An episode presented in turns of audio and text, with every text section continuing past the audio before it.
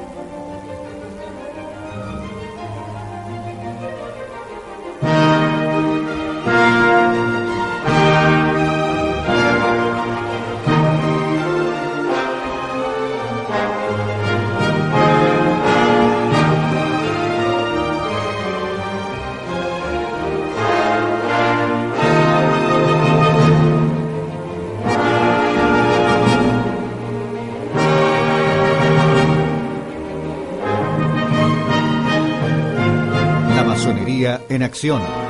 Jueves por Radio X. Conduce Roxana Binader.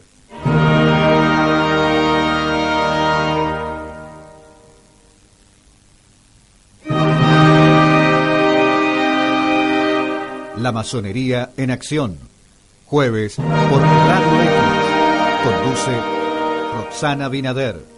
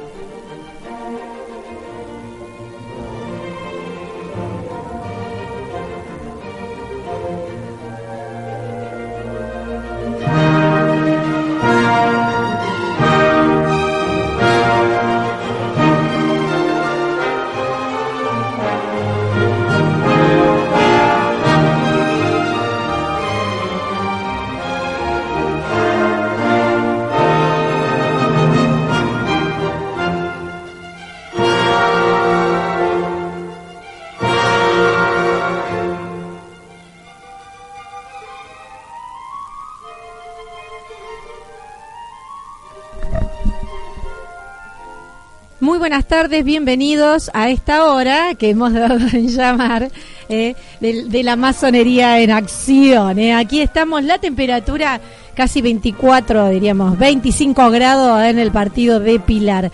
Muy buenas tardes, bienvenidos a todos. Esta es la hora eh, de la gran logia de la Argentina de libres y aceptados masones. Hoy vamos a tener el placer de hablar nuevamente con el señor Pablo Tesija. Eh, va a ser un honor volver a tenerlo. Vamos a, tratar algunos temas sobre este mes de marzo. Eh, vamos a hablar de las proyecciones y todo lo relacionado a la masonería. Eh. Muy buenas tardes, mi nombre es Roxana Binader. Hernán Fernández, ¿cómo le van los controles ahí? Musicalización, Mandando mensajes, pero vio, a veces uno trata, pero el tránsito no lo manejamos todavía, menos Panamericana. Así que bueno, pero ya vamos a arrancar porque tenemos un reportaje muy, muy interesante.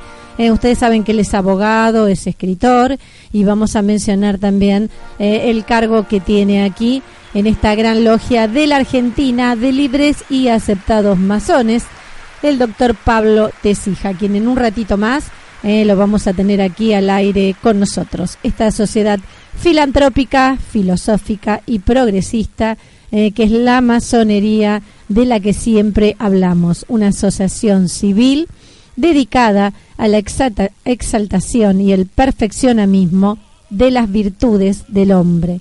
La orden se apoya en los principios representados por los ideales de libertad, igualdad y fraternidad. ¿eh?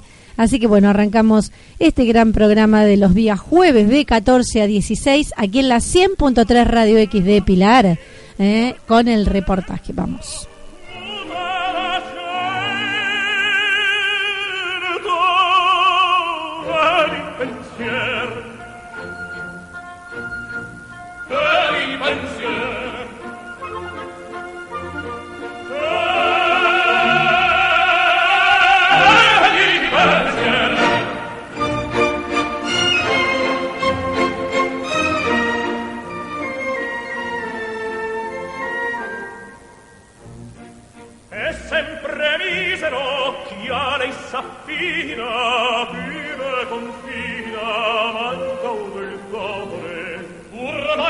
pensan così felice appieno chi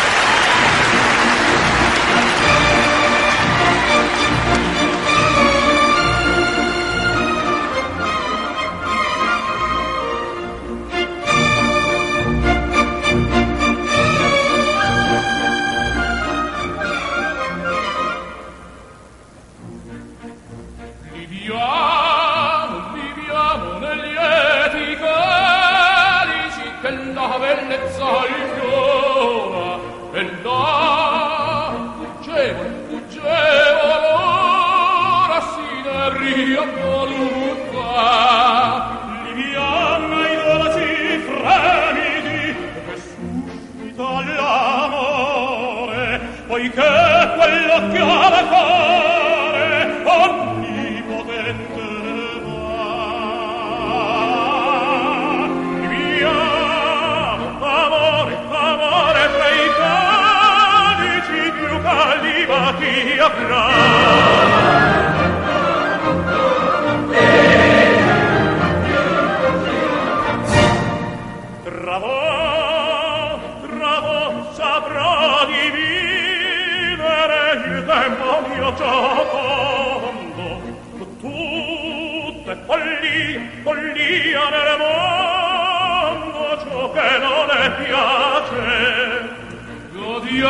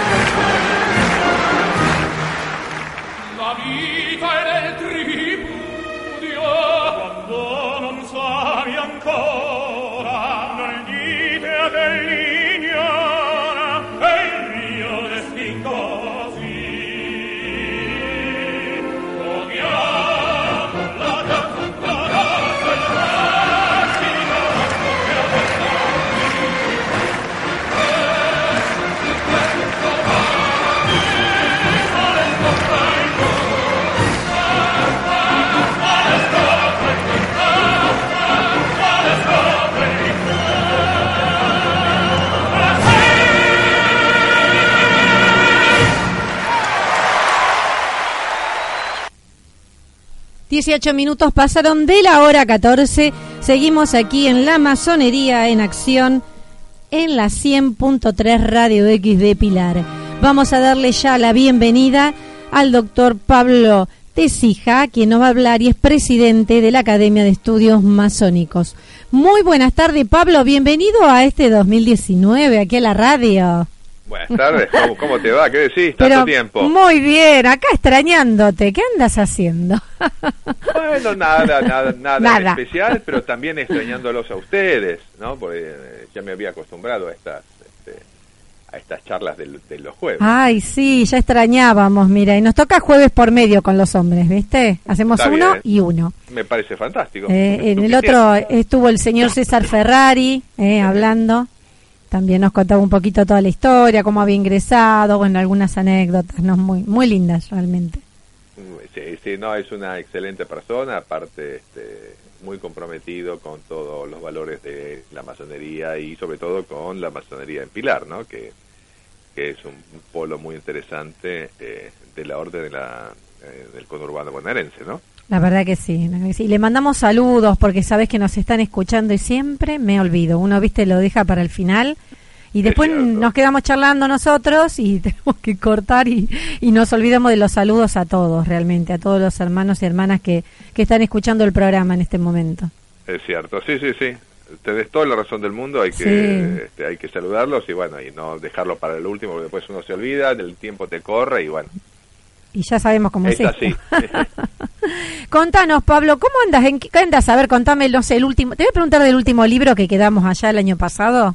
¿Qué pasó con ese libro? Está para publicarse con la nueva colección que está sacando la Gran Logia. Sí. Eh, hemos hecho un fondo editorial el año pasado y hemos publicado una serie de libros eh, de temas específicos, hechos no solamente por investigadores argentinos, sino este, del extranjero, sobre distintas cuestiones de la masonería desde un enfoque más académico, más científico. Así que dentro de esta colección, de los tres primeros libros ya salieron, ahora van a, bueno, eh, está proyectado una serie de otras obras para completar, digamos, un poco eh, la colección o esta iniciativa de la Gran Logia de la Argentina de mm, tener un material bibliográfico acorde al siglo XXI y, digamos, donde se traten temas eh, que preocupen más al masón de hoy. Sin olvidar, por supuesto, los temas clásicos, pero bueno, hay ciertas cosas que eh, hay que ayornarlas al, día de hoy, ¿no? Qué lindo leer dentro de va a tratar estos temas, de, la modernidad, digamos, de hoy. Exacto, exactamente. que no es fácil, ¿eh? El libro estará, digamos, encaminado en ese en ese ámbito y, este, bueno, es, es de esperar que haya varios libros más, ¿no? Para para hacer un fondo editorial interesante y después, bueno, eventualmente eh, la idea bueno que yo había propuesto es de traducirlos a otros idiomas para dar un poco eh, un vistazo de lo que es el pensamiento de la masonería argentina hoy.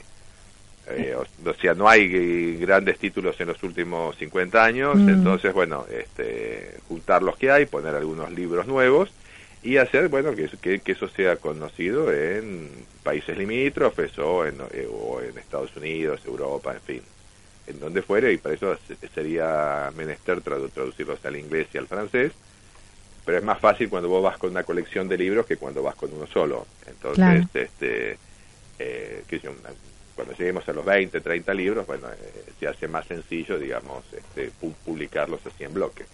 ¿Y en qué tiempo escribís tanto? No, no, no, no son míos todos, pero bueno. No, no, hay que, pero hay que redactar, hay que escribir, hay que... No sé, pero uno siempre se encuentra tiempo para hacer lo que le gusta. Sí, es, bastante. Y bueno, y después la Secretaría de Cultura también ha tenido, este, de la última vez que hablamos, hemos tenido la Noche de los Museos, no solamente en el Gran Templo, sino en el Templo de Barracas, que había estado cerrado por reformas el año anterior, pero bueno, el año pasado se hizo eh, se hizo la visita de la noche de, los museos.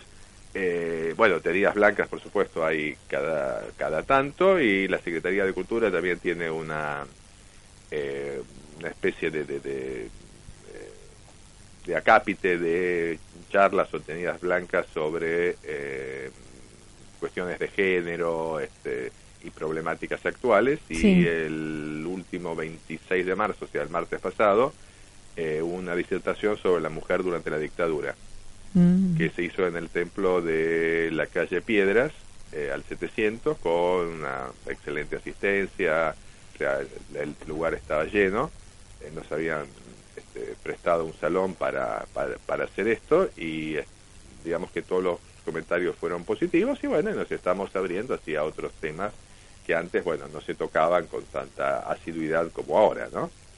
Pero digamos que, mm, por lo menos desde, desde la Gran Logia, hay un interés de eh, invitar a gente para que se pueda expresar en el ámbito de la masonería y así también tener una, digamos, una posición más, este, más visible dentro de la sociedad, ¿no? que no nos tengan como algo oculto o, secreto, sino eh, como una institución, digamos, cualquiera, que tiene, por supuesto, algunas cuestiones este, discretas para o privadas para, para sus miembros, pero que también tiene una actividad pública interesante, ¿no? Sí, como, como el ser humano. Tenemos una parte privada y una parte pública, esa es la verdad, ¿no? exactamente. es así. Tenemos partes que realmente son muy nuestras este, y hay que conservarlas y, mantenerlas y otras obviamente que somos públicos. Exacto. Y este. también, bueno, estamos en un proyecto con el Ministerio de Ciencia y Tecnología para este, dar becas a ciertos investigadores. Así lindo. que en temas distintos, medicina, física, etcétera, y ese proyecto también anda anda bastante bien. Qué bien. ¿Y esta charla que se hizo eh, fue por el Día Nacional de la Memoria? Por la de Justicia. Exactamente. Sí, se dio la charla. Dentro, dentro de ese marco, eh, la disertante eh, era la, directora del CONICET y, bueno, lo dio desde un enfoque histórico este, digamos que la, eh, la audiencia este, se, eh, hacían montones de preguntas, o sea, se ve que el tema interesó bastante y la parte de la disertante era este, tenía un buen manejo de la audiencia, ¿no? Claro. Porque a veces hablar de temas, digamos, tan sí, dolorosos, tan sensibles, sí, claro, sí, por supuesto. Este, que han marcado la historia argentina a fuego, bueno, eh, se hace un poco complicado, pero bueno, este, la charla estuvo realmente excelente. Mira, nos pasó un poquito cuando en el Gran Templo se dio la charla de las mujeres excombatientes de Malvinas, eh, que siempre uno, como dije yo, hasta he hecho reportaje siempre a los soldados, a los hombres, eh, y no reparamos en las mujeres que también estuvieron ahí, ¿no? Viviendo ese momento. Sí, sí, sí. Es un poco fuerte cuando lo habla una mujer a otra mujer y, y, a los hombres también. Creo que vos, dentro de tu bibliografía, este, no sé si citás, pero como decís ahora, la charla la de una mujer, la maneja de otra manera eh, quizás también como madre, como algo que le haya sucedido, que nos pasa, ¿no? Absolutamente, sí, sí, y son visiones, bueno, que, mm. este, que ayudan a complementar la que uno puede llegar a tener y que le dan un enfoque distinto, ¿no? Sí, sí. Eh, eh, yo quizás sea por de formación profesional, pero los abogados solemos mirar todo desde el punto de vista jurídico, histórico, este, y, las, y los muertos terminan siendo este, cifras o números y no personas de carne y hueso con nombre y apellido. Mm. Eh, y eso a veces es este, interesante recordarlo, ¿no? Eh, no es solamente un nombre en un, en un escrito, sino es una persona que tiene familia, amigos, etcétera, etcétera. Por supuesto. Sí que no es un tema obviamente tan fácil. Es un tema. Acá Pilar también se hizo una celebración, digamos, este, en la plaza y algunas charlas. Que bueno, eso es lo importante, creo que en los colegios también, ¿no? Sí, igual, digamos que yo lo veo en la Facultad de, Derecho, la conciencia democrática del alumnado de hoy es muy diferente a cuando se mm, estudiaba. Sí. Eh, o sea, nadie se le ocurriría hoy apoyar un golpe de Estado. Eh, no era lo mismo hace 30 años atrás. O sea, la cuestión era mucho más este, resbalosa, digamos. Eh, hoy en día creo que todo el mundo está convencido de que lo mejor que le puede pasar a nuestro país es un sistema democrático en donde se respeten todas las libertades, que es más o menos lo que viene proponiendo la masonería hace más de 300 años. Eh, o sea, un respeto por la opinión del otro, este, una libertad de pensamiento y un este, como pilar, como los dos pilares fundamentales de toda sociedad este, moderna y donde el desarrollo se pueda dar de manera más eficiente y más pacífica. Sí, y, hablando de esto, mira, no sé si, si vos me podés contestar, pero ayer, por ejemplo, Bolsonaro, ¿no? Que salió a, festejar, a querer hacer un día de celebración en Brasil. Yo no sé cómo se maneja quizás con Brasil dentro de la masonería, que, o qué piensan, o que esto que ha salido ayer, que la verdad no fue una noticia agradable para ninguno de los países. No, seguro. A ver, la masonería, por supuesto, eh, respeta la jurisdicción y la soberanía de cada, de cada gran logia. Sí. Eh, esto no quita que el gran maestre, como única autoridad, digamos, que puede hablar en nombre de la masonería oficialmente, pueda dar o no este, una, una, opinión al respecto. Generalmente hay un respeto hacia los otros grandes maestres y igual que la que en las relaciones internacionales de los países uno no se mete en las cuestiones internas de otro, pero bueno, hay ciertos discursos que son un poco, este, digamos, fuertes, ¿no? Entonces, eh, hay repercusiones este, puertas adentro por lo menos de estos discursos que tienen que ver más con un nacionalismo exacerbado, una intolerancia, eh, digamos que, que, van en contra de los principios fundantes de la orden. Sí, sí, fue ayer una noticia que justo estamos hablando, ¿no? Del Día del Nacional de la Memoria, la verdad y todo esto, y, ayer fue una repercusión grande en cuanto a Brasil, este, del tema que se estaba tratando y obviamente como país limítrofe nos toca también un poco, ¿no? Sí, seguro. Bueno, estamos juntos en el Mercosur, Argentina y Brasil son los principales socios comerciales, o sea, hay vínculos históricos, económicos, políticos, institucionales que hacen difícil que algo que pase en Brasil no tenga una repercusión, digamos, este, importante en la Argentina. Mm. Eh, pero bueno, también es este el respeto también es respetar la opinión del otro, aunque uno también puede, pueda eh, dar la suya y decir que no está de acuerdo con, con este tipo de ideas, ¿no? Sí, sí, me imagino. En Europa también vemos bastantes este, partidos de extrema derecha que quieren llegar al poder o que algunos están en el poder, como en el caso de Italia, y que bueno, tienen también una, una actitud hostil hacia todo lo que sea este, libertad, igualdad, fraternidad o libertad de pensamiento y respeto por las ideas del otro. Eh, creo que es un problema a escala global y bueno, habría que preguntarse por cómo surge este fenómeno y por qué ocurre y por qué estos partidos, pese a la desastrosa experiencia de la Segunda Guerra Mundial siguen existiendo, ¿no? Mm, la verdad que sí, Bueno, hay seguidores siempre. Sí, sí, pero encima la gente los vota. Sí, Entonces además. uno dice, bueno, es una cosa que sean cinco descerebrados y otra cosa que sean cinco millones. Sí, sí. Eh, hay, algo, alguna cosa que la democracia occidental, no alguna necesidad que no logra suplir o que no logra darle respuesta y bueno, y estará en nosotros encontrar la vía para que eso no suceda, ¿no? Bueno, hoy si vos das estas cátedras en la universidad, y a nosotros nos pasa con el periodismo, el periodismo nuevo, el joven, em, que también está militando, quizás eh, ya sea con el pañuelo verde, y tiene otro pensamiento, y tiene otro sentir, a veces es muy difícil tratar de dialogar, porque ellos están como en esta generación que, que por un lado no tiene límites y por el otro también los ponen, entonces es muy difícil, muy difícil acceder este, hoy con, con lo que es todo lo moderno, ¿no? Bueno, hay, lo que pasa es que, que la idea totalitaria disfrazada de, de, ropajes modernos sigue siendo la misma. O sea, yo tengo mm. la única verdad y todo el resto es mentira. Entonces es difícil construir un diálogo y un consenso eh, si uno parte de ese, de ese principio.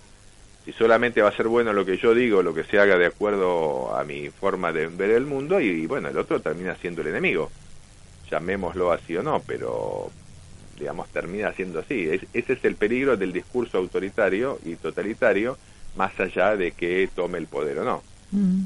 Es esta idea de que hay una única verdad y todo lo demás es mentira. Uno puede decir, bueno, hay distintos caminos de acceder a la verdad, eh, uno puede charlarlo, debatirlo, cada uno puede tener una visión diferente, pero todo el mundo tiene que respetar la, la del otro. O sea, la libertad de pensamiento también indica que el otro puede tener libertad de pensamiento. Claro. Eh, insisto, si hoy eh, vemos alguna complicación, imaginémonos lo que era esto hace 300 años. o sea, obviamente decirlo en la Argentina de hoy, bueno, parece más o menos este, fácil. Ahora, decirlo en 1717 en Inglaterra, que, venían de degollarse entre protestantes y católicos y donde uno este, apoyaba tal o cual rey era enemigo del, del otro pretendiente, bueno, era eh, uno se jugaba la vida. Y entonces pregonar el diálogo y la, y la conciliación este, siempre es complicado. Hace falta mucha más valentía para hacer la paz que para hacer la guerra. La verdad que sí, sí.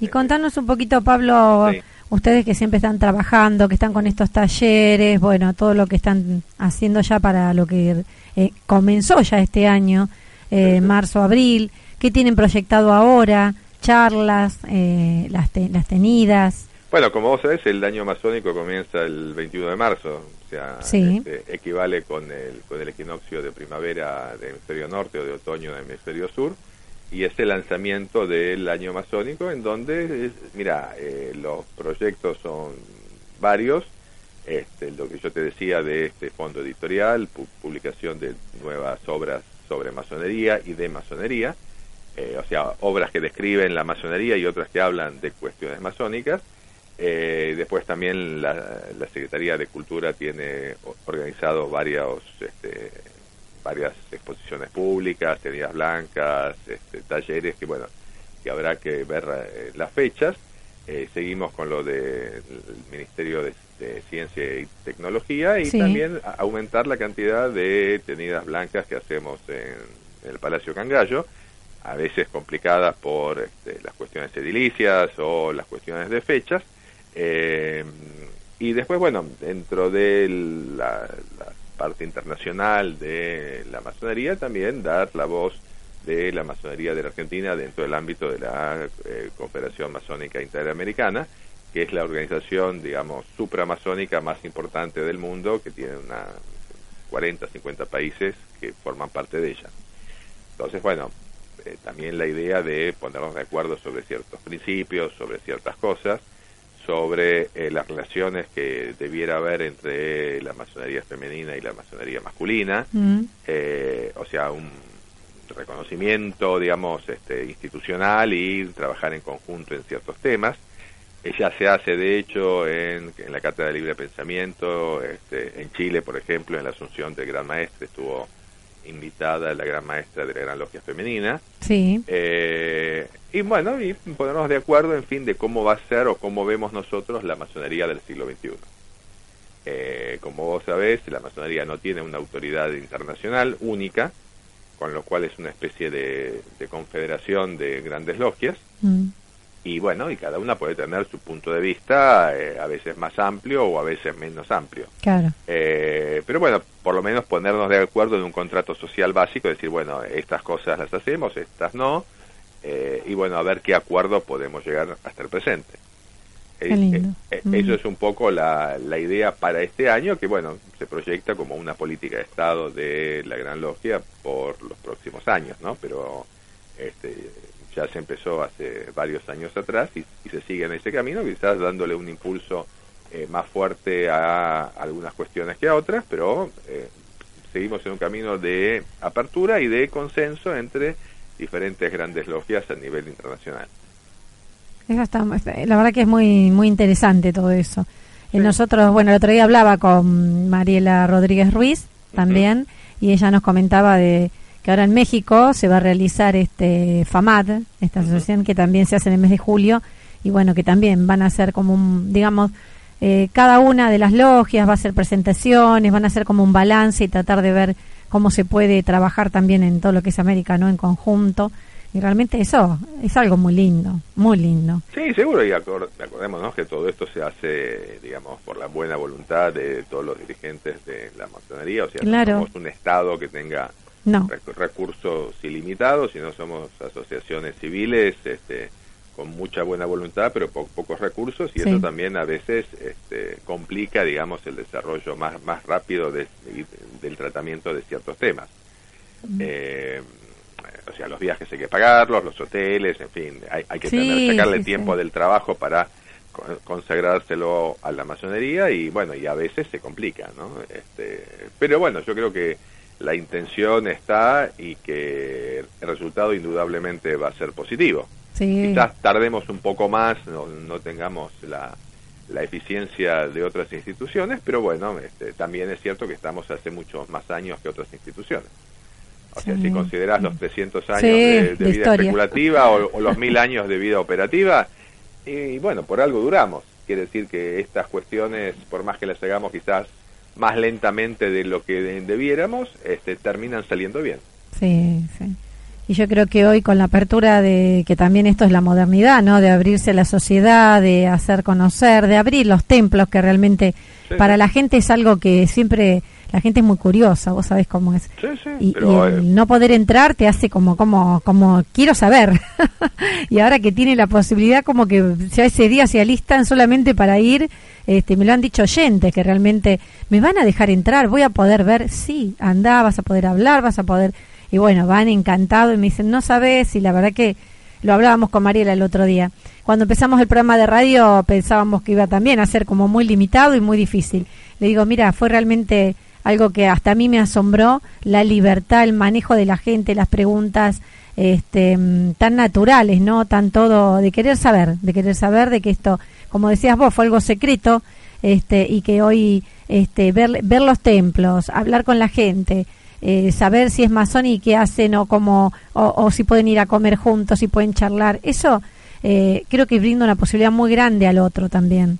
No, seguro, seguro, pero bueno, no te olvides que habíamos empezado la charla hablando de historia este, y del golpe de Estado, o sea, la sí, fue espionada, eh, había micrófonos mm. tanto en la dictadura de Onganía como en la de eh, Videla. Claro. Y no es que lo digo yo, está dentro de la causa del, del primer cuerpo de ejército, o sea, cualquiera puede ir a revisarlo.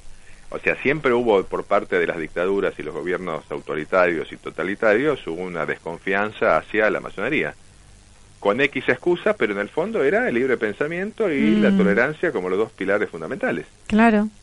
Eh, entonces, bueno, después con, el establecimiento de la democracia en el 83, a, partir del gobierno de Alfonsín, esa actitud fue cambiando y fue más aperturista. Pero digamos que la gente eh, tenía miedo por su vida también, lo mm. cual no era en esa época algo tan descabellado. Claro. O sea, hoy parece descabellado, pero en los 70 no era tan descabellado. Eh, y es cierto que a la gente le gusta visitar los templos, le gusta las visitas guiadas, en la noche de los museos. El año pasado no me acuerdo cuánta gente fue, pero fueron casi 7.000, 8.000 personas en el 2017. Sí. Eso que nos tocó un día espantoso, ¿cómo llovió? el año pasado llovió mucho. terrible, sí. El, el anteaño no. Eh, y toda la gente estaba fascinada con el Gran Templo, incluso habíamos hecho unos especie de audiovisuales, sí, eh, algunas cosas y bueno, también usamos las herramientas modernas de Internet, WhatsApp, este, videos, conferencias en streaming, etcétera, para poder acercar las preguntas también de los oyentes y poder, para poder estar presentes en todo el país. Porque es cierto, hacemos una conferencia, digamos, en Pilar. ¿Y quién la ve? ¿La gente que está en Pilar o la que va a Pilar? Sí, sí, sí. Ahora, realmente, si la conferencia es de una cierta importancia, bueno, estaría interesante poder transmitirla a todo el país para que le interese no es algo tan complicado y que la gente pueda hacer también preguntas desde Catamarca, Formosa, Ushuaia. Mm. Eh, o sea, creo que las nuevas tecnologías hay que saber usarlas para eh, poder, digamos, eh, transmitir nuestro mensaje de una manera más este, eficiente y eficaz. Fíjate que ahora en los masones solemos decir que hay que golpear las puertas del templo. Bueno, hoy la gente se mete en la página de, la logia, eh, ve dónde funciona la logia, si hay una cerca de su localidad, y entonces ya sabe a dónde ir o este y, ya sabe cómo preguntar y eh, digamos y cómo hacer para afiliarse o para pedir el ingreso a la orden. Hace 20 años atrás o 15 años atrás esto era si vos conocías a alguien, si te presentaban, era más, mm. más, complicado. Más claro, sí, sí, sí, más difícil. Pero lo que hay que entender también es que para alguien de 20 a 25 años es tan serio, digamos, presentar una solicitud en persona, en, la sede de la Gran Logia, que hacerlo por Internet. O sea, no es menos serio una cosa que la otra. No, por supuesto. Eso quizás a la gente de una cierta edad le cueste, digamos, comprenderlo o aceptarlo. Pero bueno, pero sucede así. Eh, y todas estas tecnologías nos brindan una herramienta fabulosa, este, fácil de usar y aparte casi gratuita, eh, para transmitir eh, nuestras ideas y para poder ver si hay más gente que las comparte, ¿no? Claro. Podemos ayudar todos en esta construcción de una sociedad mejor. Y, cuando yo me inicié, por, por ejemplo, en la masonería, los libros clásicos, se conseguían por fotocopia. si vos tenías la suerte de conseguir una fotocopia que era la quinceava fotocopia del, del original, te hacías un ejemplar para vos. Lo cual era imposible leer, era complicado, bueno, te costaba un montón de plata. Hoy están todos los libros clásicos en Internet digitalizados. Entonces vos tenés una gran biblioteca al alcance de todos los masones o todos los no masones que la gente puede leer si le interesa. Y eso es un avance de la tecnología, es gratuito, y lo puedes llevar en tu teléfono o en tu tablet y leerlo mientras viajas a tu trabajo todos los días. Mm. Eso hace 20 años atrás era impensable. No. Y entonces, bueno, eh, hay que saber usar o hay que empezar a usar más asiduamente estas herramientas como para poder, digamos, este, explicar eh, eh, nuestra nuestra manera de ver el mundo al resto de la gente. Sí, Y las este, visitas a los templos también están buenas porque eh, la gente puede ver aparte templos históricos. O sea, no todos los templos son históricos, pero bueno, el de Barracas, sí. Mar del Plata, Bahía Blanca, Venado Tuerto, Rosario, la, la sede de Gran Logia, en fin, hay montones de, de templos de 120, 130 años con una arquitectura y con un cuidado en su en su mantenimiento importante que, bueno, merecen la pena ser ser visitados, ¿no? Bueno, vos sabés que uno de los oyentes que, que ha ido con la señora, un oyente que, que nos escucha siempre, eh, ha ido con la señora, me dijo, tengo que ir al gran templo. Bueno, bueno, se fueron todo el día, porque después los encontré, tomamos un café acá y la verdad que fue muy lindo. Y me decían, cuando entramos, no porque son personas grandes también, ¿no? Y me dicen, nos encontramos con algo majestuoso, algo que, no sé, no nos imaginamos ver y nos sentimos con mi mujer en el pasado. Dice, sentíamos que la ropa, la actual, no era la que tenía que ser para ahí. Ay, mira, me han hecho reír. Me dice, no estábamos acorde al lugar, pero nos sentimos que habíamos retornado a muchos, muchos años atrás. Dice, y sentimos esa experiencia apenas entramos increíble. Y fue lo primero que a ellos les llamó la atención. Exactamente esto que estás contando vos, ver algo histórico Claro. y que uno entra con la ropa de hoy, de calle, y vos decís, no, no, no, no estoy bien para este lugar. Te posesiona en otra época realmente.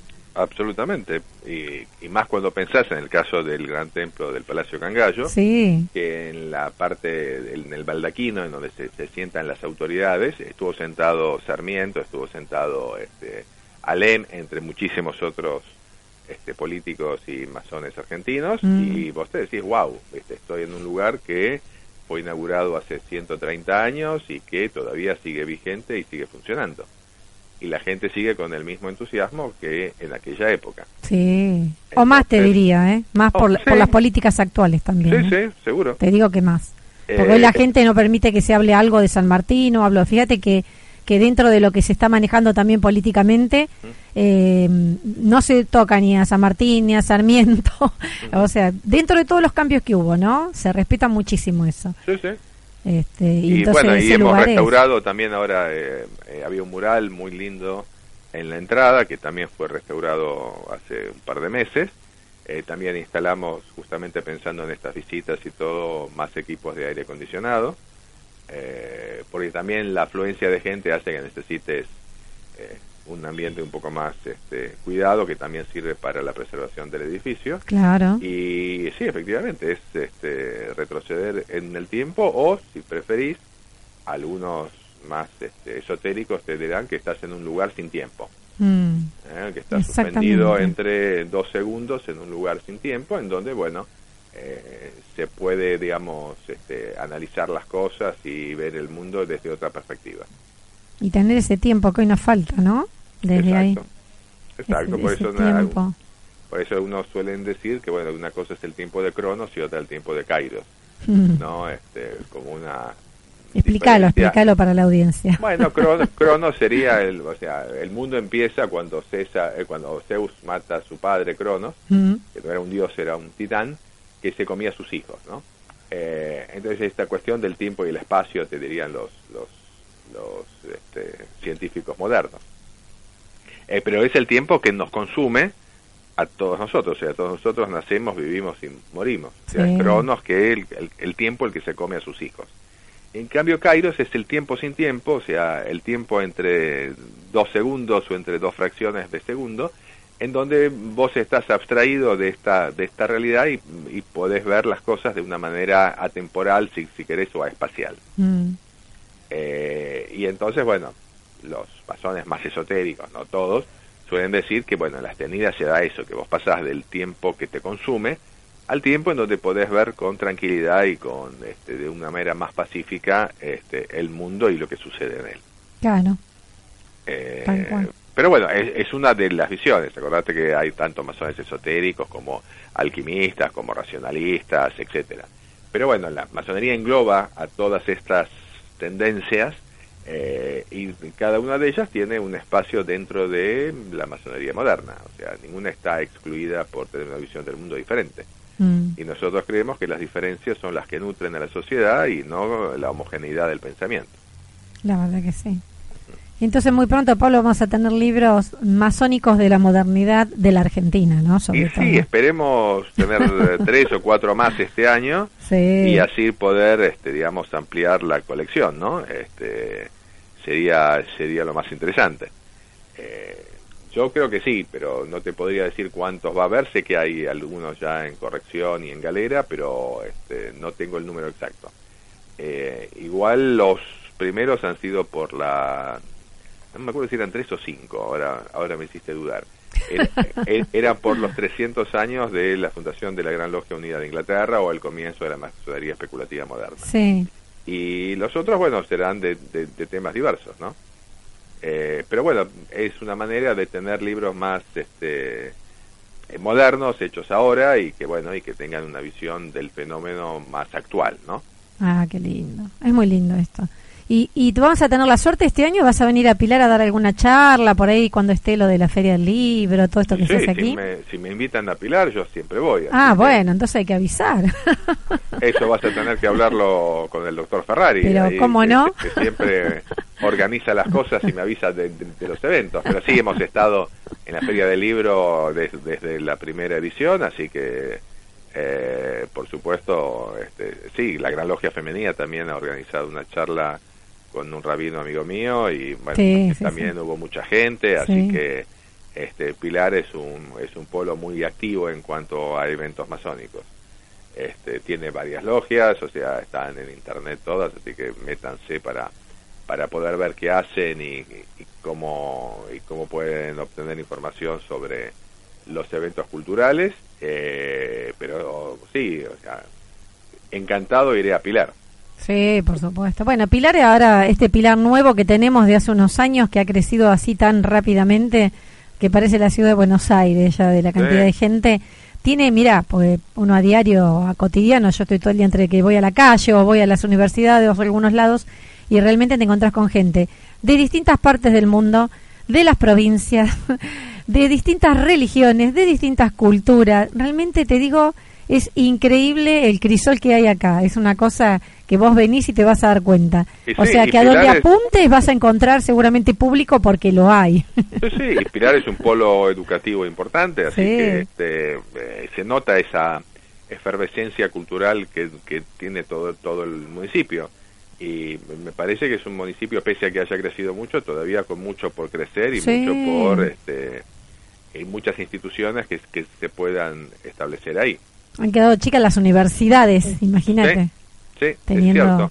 Pero también el desarrollo demográfico ha sido importante en Pilar, así que bueno, este, hay que ver que es uno, no sé si el partido que más ha crecido, pero si no es el primero debe ser el segundo. Sí, está ahí, está ahí, está muy. Así que este, creo que todavía hay lugar para más universidades y más institutos de enseñanza. Sí, la verdad que sí. Quizás hagamos alguno algún día, no sé. Por supuesto. Todo se puede, vos sabés cómo es esto. Por supuesto. Como dice un amigo mío, ya tenés el no, anda por el sí. A mí de chica me dijeron, mira, el no lo tenés, anda. y bueno, tenías que ir a ver si te daban el sí por ahí en una de esas. Exactamente. ya con un no sé me venía contenta, viste, una duda. no importa, hacerlo dudar al otro en algo y por ahí cambiar un poquito el pensamiento. Pero acá te digo, este, en cuanto a lo público, la verdad que se pueden hacer tantas cosas lindas. Hay predios, hay lugares. El Carlo Pellegrini, que bueno, se está desarrollando también con otras actividades de la universidad. Qué sé yo, hay mucho por explotar y hacer, obviamente, y a mucha gente le pasó, se ha tenido que venir a vivir a Pilar por todo esto, ¿no? Sí, sí. La avenida del centro. Pero... bueno, el desarrollo es así, o sea, a veces se puede, digamos, planificar mejor, a veces no, pero eh, hay que hay que adaptarse a, a este crecimiento y creo que va a ser este, favorable para, todo el municipio. Claro que sí, claro que sí, para todos. Y bueno, y también para el desarrollo de las logias masónicas, ¿no? Hay logias masculinas, femeninas, este, eh, quizás haya dos o tres más este, prontamente, así que bueno, hay que seguir trabajando. Mm, y se está trabajando mucho, te digo, mucho, mucho. Esto siempre se puede hacer un poquito más. Sí, por supuesto. Mientras, mientras hay vida, vos sabés que todo es posible. Exactamente. Es así. Pablo, déjanos, yo tengo que despedirte, que es una pena, pero ya sabemos que dentro de dos semanitas estamos charlando de vuelta con todos estos temas tan lindos. Pero déjanos algo, algo que nos quieras decir, algo para la audiencia que te está escuchando hoy nuevamente. Eh, te mandan saludos Tengo, después te lo voy a mandar por privado los nombres de las personas que estaban esperando. Eh, cuando va a estar Pablo, me decía. y bueno, hoy les empecé a avisar dentro de los contactos que tenía para que, estén ahí atentos. Así que este, por eso te digo que, hay gente que realmente desde que has venido a Pilar a dar esta charla en la Feria del Libro de Pilar eh, está esperando también esto. ¿eh? Bueno, no, y decir a la audiencia que si tienen algunos temas que quieran preguntar, que lo hagan, porque a veces uno este, termina hablando siempre de lo que uno le parece importante, pero quizás la gente tenga algunas dudas o algunas otras este, cuestiones que preguntar o que opinar, así que este, estamos esperando el feedback del público. Por supuesto. ¿Y dónde pueden ingresar? Contanos un poquito para averiguar, eh, para bueno, en la página oficial de la Gran Logia de la Argentina, en internet, y después las logias de Pilar son Unión del Pilar y Promine, y después la logia femenina. Eh, así que bueno, ingresan ahí y, y ya está. Y bueno, y si no, y si quieren eh, nada más que leer los principios o las cuestiones que les interesen, ahí tiene una página bastante interactiva estamos mejorándola día a día, pero este, creo que está, digamos, correctamente hecha como para poder contestar las dudas básicas. No, y hay una ficha también donde la persona no puede completarla para, para ir a una reunión. E, exactamente, exactamente. Todo está ahí en, en, el sitio web de la Gran Logia de la Argentina. Perfecto, Pablo. Bueno, ha sido un placer tenerte. Si Dios quiere, en dos semanitas estamos charlando algunos temas seguramente que, como estamos con la modernidad y todo esto de la masonería, sabes que vamos a tener temas seguros en dos semanas. Como no, ¿Eh? perfecto. bueno, Pablo, ha sido un placer. Muchas gracias. Un beso grande y un saludo a toda la audiencia. Un beso gigante. Pasaba, muchísimas gracias, el doctor Pablo eh, Tezija, eh, de la Gran Logia de la Argentina de Libres y Aceptados Masones. ¿Eh? Él en este momento también tiene un cargo y es presidente de la Academia de Estudios Masónicos. Él ha estado hace el año, el pasado, no el anterior, en la Feria del Libro, por eso la recordaba, y ha dado una charla, le diría, muy interesante. O sea, estaba pautada como 40 minutos y la gente entró a preguntar, a, hablar de los libros, y se hizo larguísima. Estuvimos como dos, más de dos horas.